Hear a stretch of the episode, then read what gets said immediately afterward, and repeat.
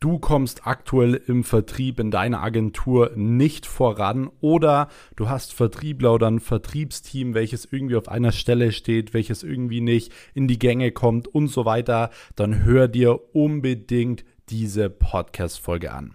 Aber erstmal, hi und herzlich willkommen hier wieder in einer brandneuen Episode auf dem Next Level Agency Podcast. Mein Name ist Max Weiß. Ich bin unter anderem Gründer und Geschäftsführer der Weiß Consulting und Marketing GmbH sowie auch von mehreren Dienstleistungsunternehmen, darunter eben auch eine Social Media Agentur. Und ich heiße euch hiermit schon mal herzlich willkommen in dieser Folge. Ich werde heute nämlich mal wieder über das Thema Vertrieb sprechen und ich werde heute mal so ein bisschen aufdecken, was die Gründe sind, warum die meisten Vertriebler von euch oder eben vielleicht auch du selbst, wenn du aktuell den Vertrieb noch selbst machst, ja, nicht in die Gänge kommst oder warum du keine Termine ausmachst, warum du äh, ja an der Kalterquise versagst, warum du die Kunden nicht abschließt und so weiter und so fort. Denn eine Sache, da sind wir uns auf jeden Fall, denke ich, alle einig, Vertrieb ist die Top Money Making Activity in einer Agentur. Und bevor du nicht das Thema Vertrieb hinbekommen hast, ja, brauchst du in deiner Agentur noch keine Webseite bauen, du brauchst dir noch keine Gedanken machen, wie du dann deine Social Media Manager einlernst oder wie du dein Büro einrichtest oder whatever. Das erste, um was du dich wirklich kümmern musst, ist, dass du dementsprechend, ähm, ja, dass der Vertrieb läuft. Weil wenn der Vertrieb läuft, generierst du Geld und mit Geld kannst du einfach alle anderen Probleme in einem Unternehmen lösen. Selbst wenn du die Probleme nicht lösen kannst, kannst du mit Geld Leute holen, die diese Probleme lösen können, wie zum Beispiel Fotografen, Videografen, äh, Social Media Manager, je nachdem, welche Probleme eben auftreten. Aber wenn du halt kein Geld hast, dann hast du die ganze Zeit im Kopf diese ganzen Probleme, die eintreten können. So, dann denkst du die ganze Zeit drüber nach und kommst deswegen nicht voran. Das bedeutet, wenn du aktuell noch nicht viel Umsatz machst, ist das einzige, an was du denken musst, aktuell Vertrieb. Ansonsten an nichts anderes. Denk nicht an irgendwelche Sachen, die irgendwie mal ja eintreten könnten, weil das blockiert euch bloß im Hier und Jetzt. Und im Endeffekt entscheidet immer nur, was ihr im Hier und Jetzt macht und dass ihr immer im Hier und Jetzt das Beste aus eurer Situation macht. Egal was passiert, es geht darum, das Beste draus zu machen. So, jetzt starten wir aber direkt rein. Und ich möchte dazu schon mal sagen, ähm, Vertrieb ist so ein Thema, wo viele so ein bisschen zurückschrecken und sagen, ah, nee, ich bin nicht so der Vertriebler, ich kann keinen Vertrieb und so weiter. Und ich verstehe es. Ich hatte das vor einigen Jahren auch. Ich hatte damals, als ich Kalterquise gemacht habe, ich habe schon so oft gesagt, ich habe an meinem äh, mein Handy, meine Hände haben gezittert. Ich hatte wirklich Angst davor, weil ich auch immer Vertrieb direkt mit was Negativem in Verbindung gebracht habe, irgendwie mit Ablehnung, nicht gut genug zu sein und so weiter. Heute ist es so, wenn ich verkaufe oder irgendwas in dem Bereich mache, tue ich mir sehr einfach und es macht mir mittlerweile auch verdammt viel Spaß. Warum? Weil ich nicht mehr diese Abhängigkeit habe. Heute ist es mir vollkommen egal, ob der Typ Ja oder Nein sagt. Vom finanziellen her damals war ich angewiesen und deswegen auch teilweise so aufgeregt, weil ich auch keine Erfahrung hatte. Dementsprechend, was ich euch wirklich schon mal ans Herz legen kann, ist erstens, jeder kann das lernen. Ja, wenn du die richtigen Strategien hast und vor allem das richtige Mindset hast, was im Vertrieb das A und O ist, kannst du das Ganze lernen. Und dann kannst du es auch so lernen, dass es wirklich Spaß macht und dass du viel Geld verdienst. Deswegen glaub mir da schon mal an dieser Stelle, denn ich bin wirklich das perfekte lebende Beispiel dafür. Ich konnte nicht gut Vertrieb, ich hatte da keinen Bock drauf und ähm, ich war, wie gesagt, super ängstlich, was das Ganze angeht. So, jetzt kommen wir aber mal zum allerersten Punkt. Und zwar, grundsätzlich ist es so, äh, und dieser Satz ist wahrscheinlich der wichtigste Satz hier in diesem Podcast was äh, Vertrieb angeht, also Termine ausmachen, Kalterquise und so weiter. Ähm, du brauchst von mir keinen einzigen Tipp, bis die Schlagzahl stimmt. Okay? Weil es gibt eine Sache, die ich immer wieder sehe bei Leuten im Vertrieb. Jeder will den goldenen Tipp. Jeder will den goldenen Tipp, jeder will die Top-Hacks äh, haben, wie man Kunden abschließt. Bloß das Problem bei 95% da draußen ist gar nicht der Skill an sich, sondern das Problem ist, dass sie einfach nur 50 Leute irgendwie am Tag anrufen und dann sagen, sie brauchen mehr Tipps. Das Einzige, was ihr braucht, ist, ihr braucht eigentlich einen Arschtritt, denn wenn ihr es nur schafft, 50 Leute am Tag anzurufen, dann ist euer großes Problem, äh, dass ihr faul seid aus. Und wenn ihr faul seid, dann braucht ihr keinen Tipp im Vertrieb. Und wenn ihr faul seid, dann braucht ihr auch dementsprechend nicht irgendwie euch nach Skills umschauen, euch nach anderen Wegen umschauen oder sonst etwas.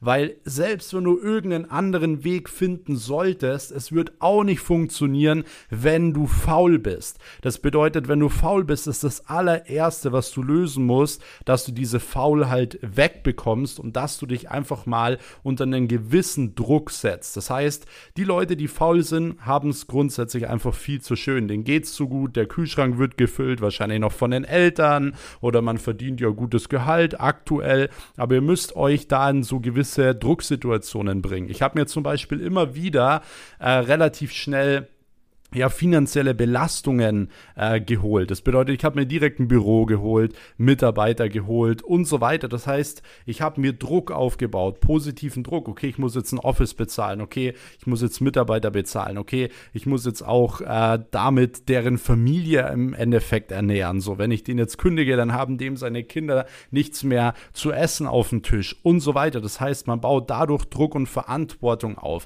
Und das ist genau das, was ihr braucht. Wenn ihr aktuell noch zu faul seid, um wirklich Gas zu geben, dann kümmert euch erstmal darum. Und wirklich auch zur Not, wenn ihr irgendwie ausziehen müsst, dann zieht aus. Ich bin damals auch mit 18 ausgezogen. Wenn ihr wirklich etwas wollt, findet ihr Wege.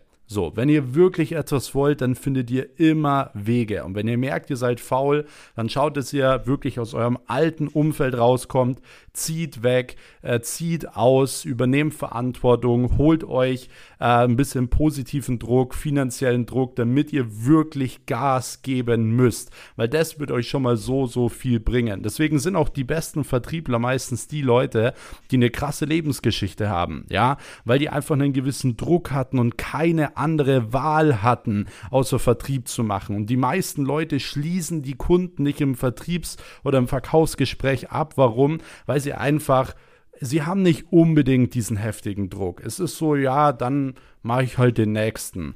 Und das ist halt dementsprechend ein Riesen-Fail, weil viele denken immer, sie brauchen dann den perfekten Vertriebstipp, aber es liegt nur an ihrer Faulheit und an ihrem Mindset. Deswegen Mindset und Faulheit ist das Erste, was ihr aufbauen müsst und das Erste, was ihr wirklich euren Vertrieblern mitgeben müsst, wenn ihr erfolgreich werden wollt. Wenn das stimmt, dann ist Kaltakquise wirklich nur noch eine Übungssache. Umso mehr ihr telefoniert und auch äh, analysiert, das heißt, wenn ihr einen Kunden angerufen aufgerufen habt, auch wirklich mal zu analysieren, okay, was mache ich gut, was mache ich nicht gut, mal ein paar Gespräche aufnehmen, selbst anhören, wie ist die Tonlage, äh, wie kommst du rüber, wo sind immer die Probleme, dass du nicht den Termin bekommst oder der abspringt, whatever.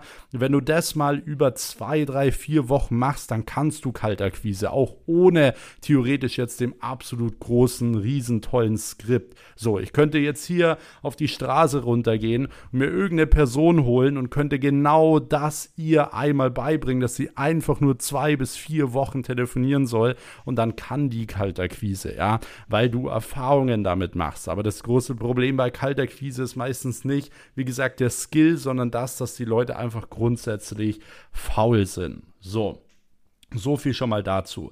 Deswegen Kaltakquise und Termine ausmachen ist an sich nie das Problem, weil da geht es nur um die Schlagzahl. So, du willst mehr Termine haben, dann mach eine höhere Schlagzahl. Deswegen setz dir gar nicht so als Ziel, du willst so und so viel Schlagzahl am Tag haben, sondern setz dir mal als Ziel, okay, du willst mindestens fünf Termine. Und wenn du da eine 100er Schlagzahl hattest, also 100 Leute angerufen hast und fünf Termine, ist alles cool. Aber wenn du es bei 300 immer noch nicht hast, dann machst du verdammt nochmal die 400, 500 voll, um auf deine Termine zu kommen. Zum Beispiel.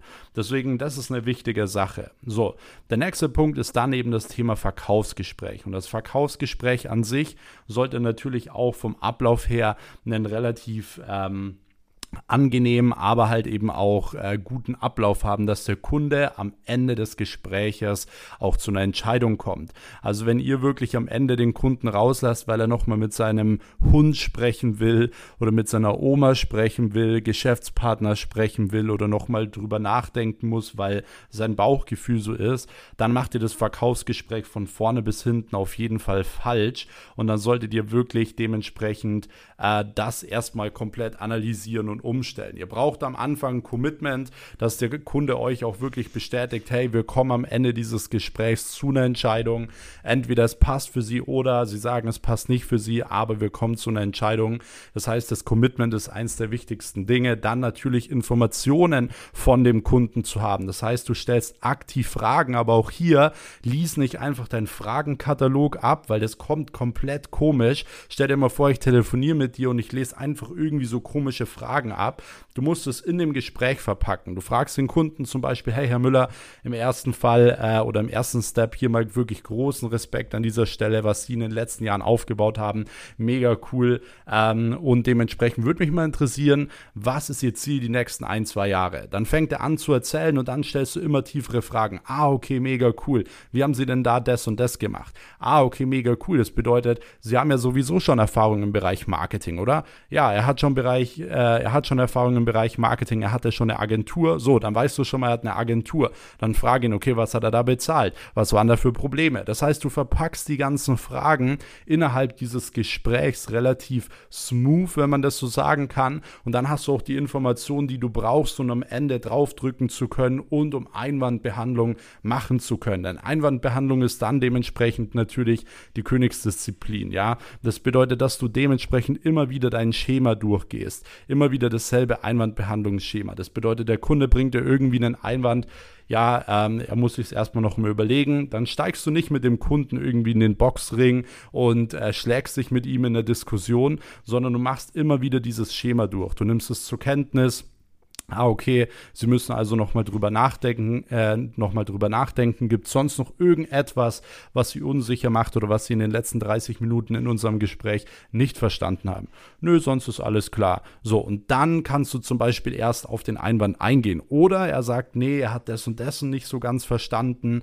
Äh, und dann kannst du den wahren Einwand lösen. Weil es ist ganz, ganz oft so, wenn der Kunde sich unsicher ist und noch irgendwelche Probleme hat, dann sagt er irgendwie so, aber es ist mir zu teuer oder ja, ich muss mir es nochmal überlegen.